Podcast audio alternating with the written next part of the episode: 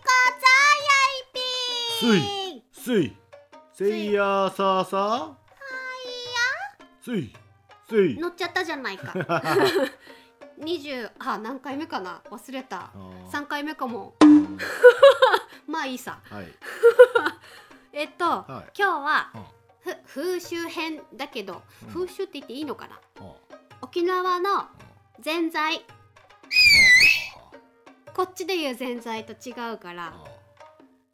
この話してみようかなと思って分かったはいでもテレビとかでよくやってたりもするよねそうこの間テレビでやっててあとうとう映ってしまったっては思ったけどそうなんだうんそうそうそう基本的にあとおしりこみたいなもんじゃないですかぜんざいって違うんですかそうだよね多分うんと本州とかの人たちはいははいあと沖縄目線で言うんだったらナイチャーの人たちは、は多分うんとそのなんだおおしるこうん全然うんそういういうんうんおしるこ的なものをきっとそう想像するんだと思うんだけうんど、そうだねうん、と沖縄のぜんざいはそのお,、おしるこの上にうんか,、かき氷がは乗ってまああっすたかいの冷たい汁も汁も冷たいはずうん冷たかったうーんいや煮詰めてあるからもちろん出来たては熱いけれどもはあはあそれを冷まして美味しいんですか甘くて美味しいよそりゃ甘いでしょうね、 で豆もうん違うの、金時豆で、うんちょっと大きくてホクホクして美味しいんだよね、もう美味しさのレベルがなかなか伝わりづらはいやばい伝わらなあい伝わらない猫ちゃんの食レポ能力はここまでです まあじゃあ美味しいんだね美味しいうん美味しいかき氷とはまた違うで私がまだ沖縄にいた頃はうんお店今あるのかな今のその